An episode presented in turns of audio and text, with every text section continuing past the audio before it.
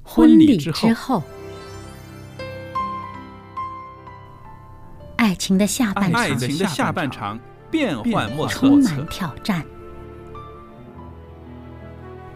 也也许许结结婚婚后后发现枕边发现人枕边人竟然和你有竟着然和天你壤有之着别的性天格。壤之别的性格。原来原来性格不合真的会有问会题。有问题。嗨，到时再说吧。哦，婚姻充满了不可思议的惊叹和风险，难以理解的神秘和惊奇，独特的喜悦和哀伤。婚姻生活，此一时风平浪静，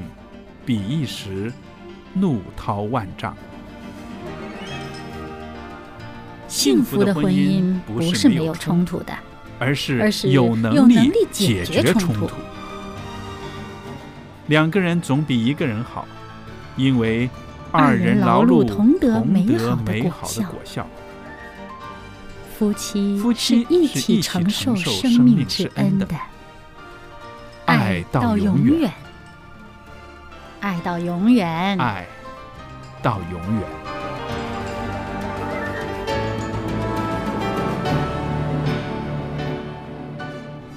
听众朋友，大家好，我是肖佳丽，在这儿呢，欢迎您收听《婚礼之后》节目。今天呢，我们是《婚礼之后》节目的周日版，在这个节目里边呢，也请来了我们的来宾，福牧师在这儿。福牧师您好，你好，大家好。那我们在节目里边呢，啊、上一次的节目里边呢，我们跟大家谈到了，就是寻找配偶的时候有一些基本的原则。那么对于基督徒来说呢，选择和自己相同信仰的信徒呢，这是一个首要的原则，对吧？那我也讲到了圣经里边《创世纪》二十四章讲到的那个故事，利百加和以撒这对男女的结合呢，是很有意思的，是因为亚伯拉罕他有一些条件，有一些要求，然后差派他的老仆人到他自己的家乡去为他的儿子寻找一个伴侣啊。那在这个故事里边呢，我们可以从很多方面来剖析到寻找伴侣的时候，为什么信仰啊、品格啊，还有啊这些外貌看不到的东西是那么重要的，是不是？是的， 是的，是嗯，我们就我就觉得很奇怪啊。哦开始不明白圣经的时候，就觉得奇怪，嗯，为什么不让以撒回乡一次，自己去选一个，嗯选一个啊？或者亚伯拉罕本身你儿子的终身大事嘛？为什么你你不自己不自己去找，要派个老头子去啊？嗯，其实里面有他的道理，因为把以以以撒送回送回老家度个暑假的话，嗯，以撒就会按自己的情绪感情，嗯，那么亚伯拉罕自己回去找的话呢，就变得有一种的主观的成分，哦，在那边，所以亚伯拉罕要一个客观的意见，所以他派了第三者旁观者清啊，哇他派了第三者回去，就是这个原因啊。所以朋友们，让我们想一想，在我们寻找配偶的时候，我们愿不愿意听第三者的意见呢？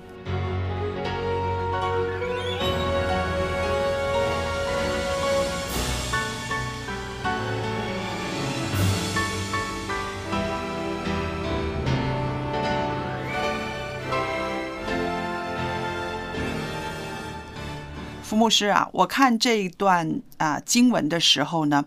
我就很疑惑，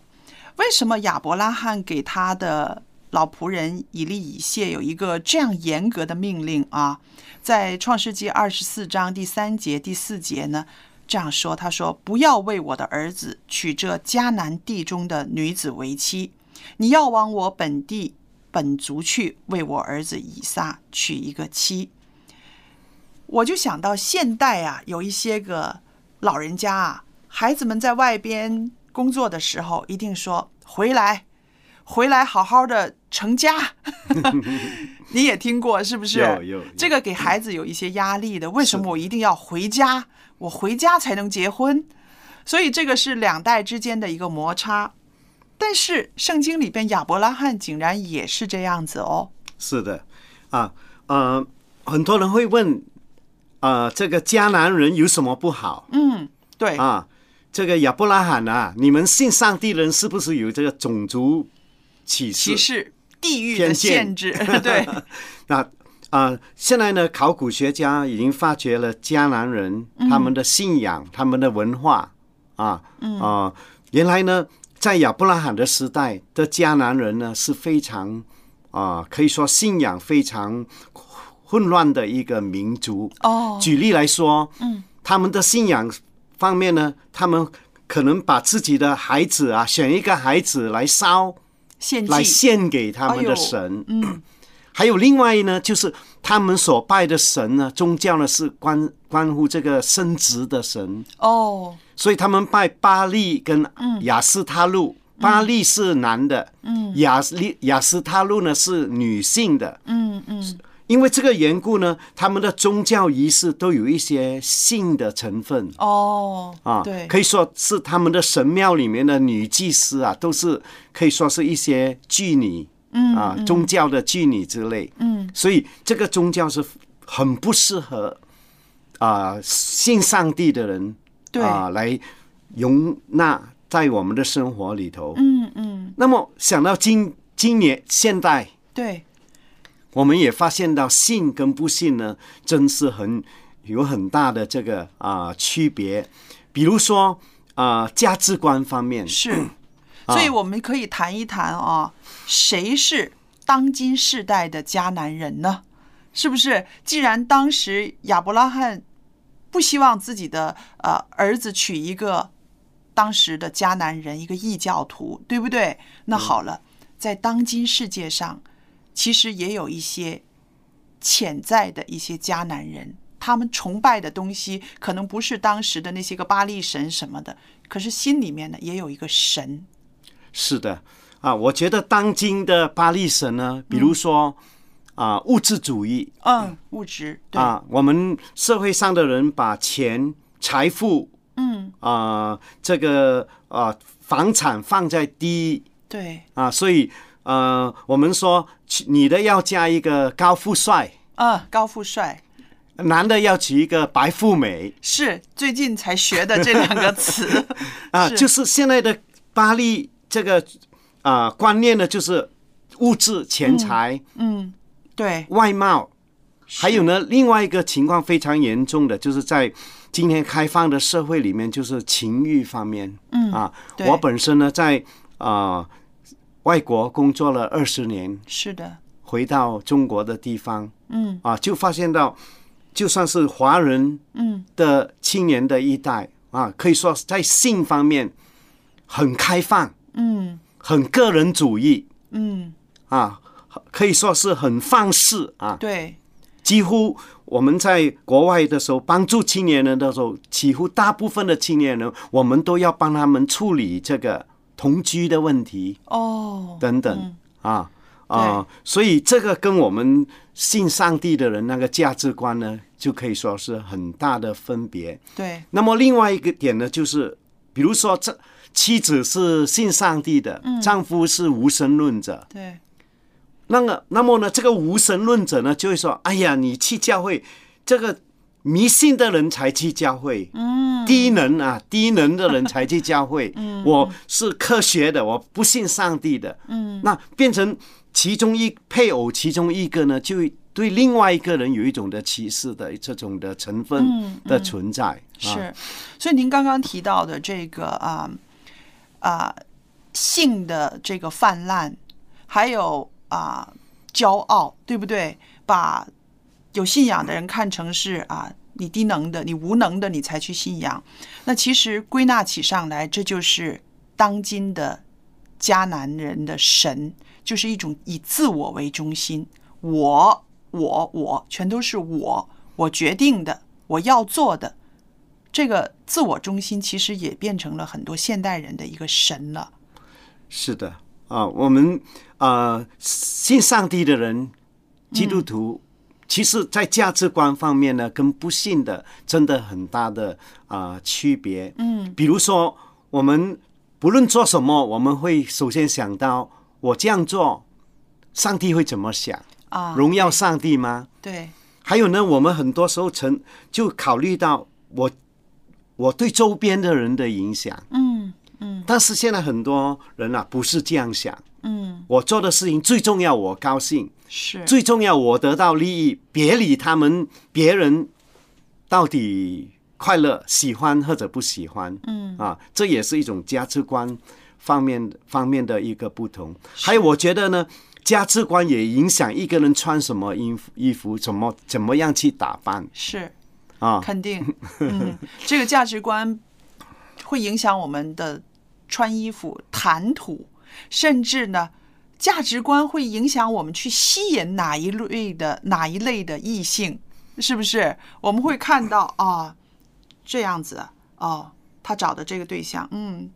就是这样子的嘛，对不对？是的，是，所以我们就看到啊、这个相同的信仰，还有啊、两个人之间的这个差不多程度的这个信仰的呃呃信心呐、或者是他们的经历，的确是可以让两个人的这个爱情呢可以更稳固，是不是？是的，那么啊、在灵性的增长方面，我们看一看一个有信仰的人，他怎么样去影响那个没有信仰的人，这个是不容易的。是的，所以我知道我们做牧师的还非常的呃谨慎，就是当你看到你的教友里面有一个年轻人跟一个不信的人谈恋爱的时候，大家都会捏一把汗的，很担心，是吧？是的。我呃非相信您这方面会有很多的经验哦。是的，非非常非常的呃担心啊嗯啊、呃那么很多时候我们都要呃劝勉、嗯鼓励，不要因为他跟不信的人好了啊、我们就 跟他放弃他反脸，嗯不能我们还是放弃不放弃他的对，啊。很多时候他来找我说啊，我们分手了，他。哭着流着眼泪来说，嗯但是我心里面是非常高兴的。父母的心肠 啊，对，是的，啊、那么另外一点，我发现到呢，刚才提到啊、上一次的节目我们提到同一信仰，嗯，还有我们家里的人、家长啊、家人的祝嗯接福纳嗯祝福，的意见很重要。还有呢，第三个原则呢，嗯，我就觉得挺重要的，嗯，也是现在的人不考虑的一个问题，就是嗯品格的问题是啊。对， 我发现到这个老人家去到那个井边，他奇怪、嗯啊，他不不晓得当时有没有那个名牌百货商场， 啊哈，呃他选择不去那个地方。对如果有的话，他不去也是他聪明智慧哦，啊，因为一个井边呢，就是人家干活的地方。嗯，他要找一个劳动妇女，对的啊，因为工作的时候，一个人的工作态度怎么样？对，啊，打水呢可以说是，哎呀，如果我家有个姑娘呢，我都不舍得让她去打水。对，是啊劳累的啊，是的，所以能够去到井边去打水，第一，她的服务精神是好的，嗯，第二，她的体格一定不健错康的。的，健康 的，对，啊，第三呢，呃，我发现到这个老仆人也会看人哦，嗯，他觉得啊，这个这个外貌挺不错啊。嗯我相信这个老仆人跟以莎呢感情很不错，是，是因为看着以莎从宝宝长大的嘛对，对也知道自己的主人的儿子啊，他的审审观美，啊对， 审美观，啊，他对一看谁啊，我想这个女孩，我的少少东啊，嗯少主人应该是不喜欢，应该是喜欢的对，啊对，啊，还好。那有的有些人会说，那牧师啊，是不是漂亮的？嗯啊、美的、帅的就有资格结婚找男女朋友，不啊应该不是的，应该不是的，应该因为不是的因为您看哈，这个以利以谢他去看到她的时候，他不光是注重她的美貌，就像您说的，在一个井旁干什么呢？在一个井旁，他要劳动，愿意做。那我想这个是啊，不跟美貌不美貌是没有关系的。还有您刚刚讲的，一个愿意做工的人，一个体格健壮的年轻人，他肯定不会阳衰到哪里去 了，对不对？是是不的是？年轻本来就是一种青春漂亮了，然后他有好的体格，然后愿意去工作，这就是一种美了。是的，我们感谢上帝啊！上帝造人呢，这个“美”这个字呢、嗯是没有一个标准是，可以衡量的。嗯，有些人很美，但是看久了你觉得它不美。嗯，有些人看下去不单不太吸引人，嗯但是是越看越美。对，那个就是他的品格的那种美出来了，就啊会吸引人、，就是有。色自然香的那种美。对对。 啊所以刚刚呃，呃牧师您提到的一点，我非常的有感触，就是说啊，一位老人家他知道他的少东喜欢的是什么样子的类型，还有呢，他对他的少主人的那种爱，他不会找一个随随便便的人给他的少主人。我就想到现在的我们的年轻人，是不是也更应该客观一点，看父母的一些劝告，看清楚父母的那些心意。啊、很多年轻人一听到爸爸妈妈反对自己的这个呃男朋友或者女朋友的时候呢，就遮住了眼了啊，火遮眼了，他就会觉得是啊，我选什么你们都会提意见，他就忘了，其实爸爸妈妈这么爱你们，他怎么会不希望你有一个好的伴侣呢？就是完全的失去理智了，就是跟父母就是对着干了。刚刚您提到的，连一个老仆人看着他长大的一个老仆人，都有那种爱，愿意让他找到一个合心意的、美满的一段婚姻，何况自己的父母或者是兄弟姐妹呢？所以在这里，我也是特别的愿意跟收音机旁边的朋友们讲到，年轻人有的时候父母的话可能是忠言逆耳，我们真的是应该冷静下来，多听一听，因为那里面就是爱。是的，啊，希望听了这个节目啊，我们年轻的听众不会有一个误解，说、啊，那好，我请我爷爷或者请我奶奶跟我找个终身伴侣，嗯不是的，我们不不是是强调这个，而是。以下一百家的婚姻里面呢，有几个重要的原则，比如说、这个老仆人去哪里找？现在我发现啊、在国外啊，很多啊、华人子弟呢，去什么地方找女朋友呢？都是去那些俱乐部，哦，为啊，什么呢？酒吧、夜总会，因为那些地方就是青年人啊、喜欢去的地方哦，啊、那个井边呢，令我想起一是一个很好的啊、找对象、好的品格的青年人的地方，就等于现在的教会嗯，对对，啊。因为我们看到在教会里面，很多男孩子、女孩子其实啊、他们都是很勤奋的。有的时候第一次去教会，你不会觉得他们很抢眼或者是什么，但是相处下来，你会知道啊、他们在教会里帮忙啊，帮助其他人呢，都是很美的。是的，我有一个朋友，他很喜欢爬山。嗯啊，后来呢，他就参加了一个爬山会，嗯，结果他们一起爬山的时候，他就找到一个，现在他们已经结婚了哦，志同道合啊，志同对道合啊对，所以他就参加一个好良好的活动，就在那对个活动当中找到一个志同道合，嗯，而且呢，啊、那些啊喜欢花天酒地的人绝对不会去爬山嗯嗯嗯，啊，所以对找青年人找男女朋友，不要到打击游啊打击游戏铺那边去找啊，夜总会去找，应嗯该参加教会啊，或者一些好的活动。对，我记得我看过一个故事，也是非常感动我的，就是啊，日本三一一大地震之后，那么在一个啊偏远的一个地方的一个女孩子呢，她就是要做义工，她要去帮忙。她从很远的地方过来，过来之后呢，她需要一个人开车帮她送她到灾区，她去帮忙。那么送她去的这个司机呢，也是一个义务的工作者，他就是开车。后来他们就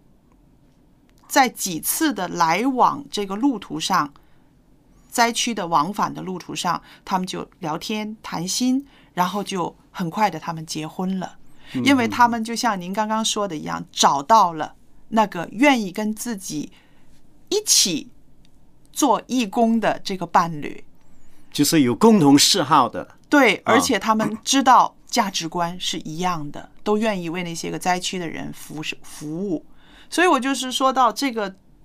行动，就是像那个在井旁找利百家一样。是的啊。今天呢，可能不是井旁了哈，对因为你要在香港啊，在北京什么地方要找个井井都都挺不容易挺不容 易的，是，是不是？还有一点呢，我就觉得啊、就是这个老仆人呢，看到很多青年人在那边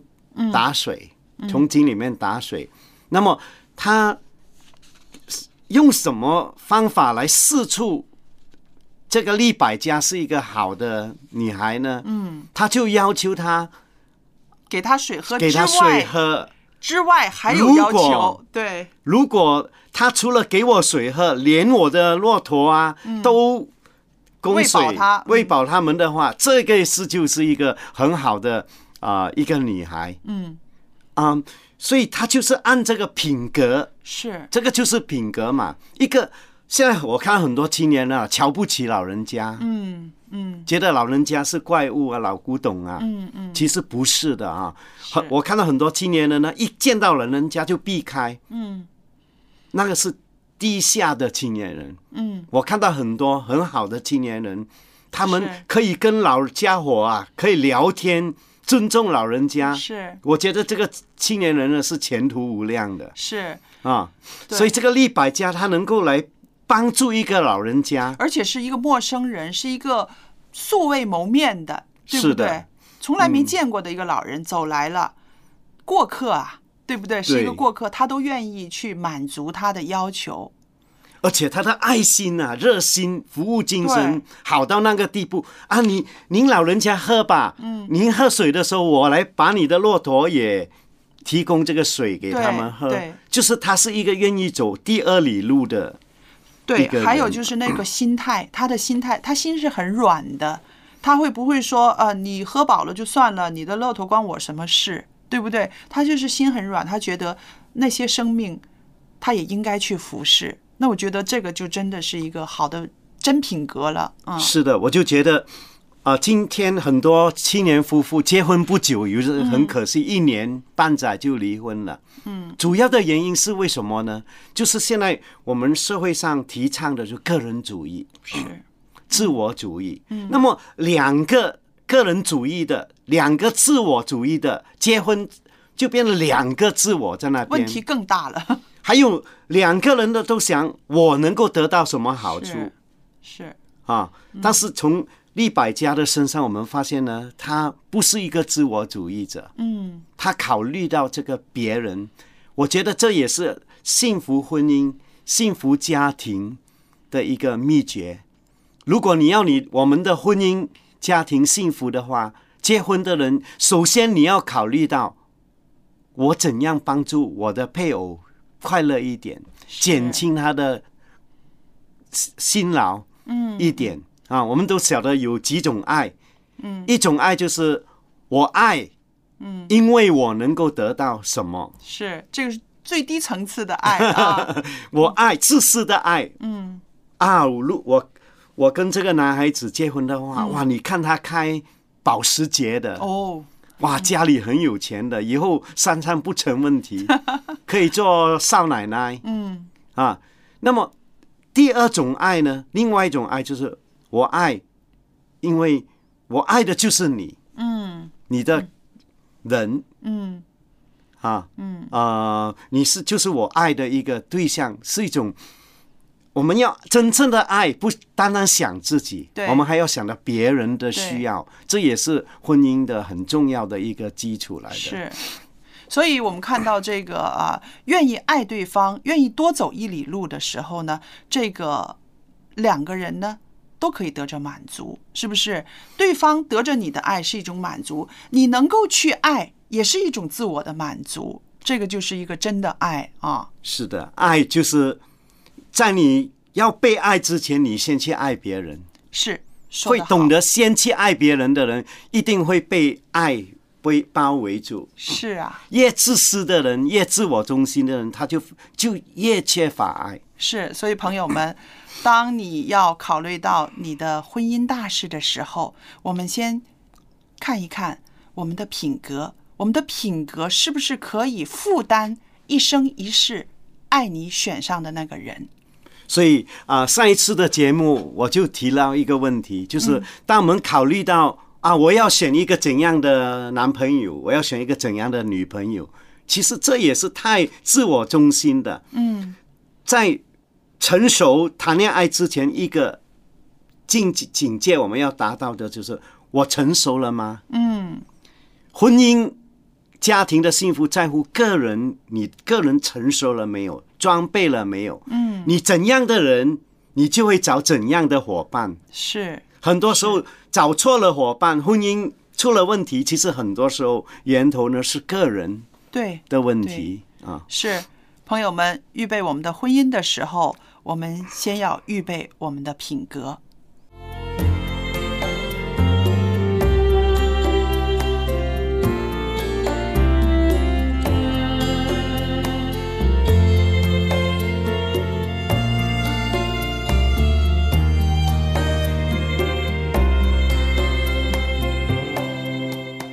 听众朋友，那今天呢，我们跟大家分享的婚礼之后的周日版的节目呢，到这儿时间又差不多了。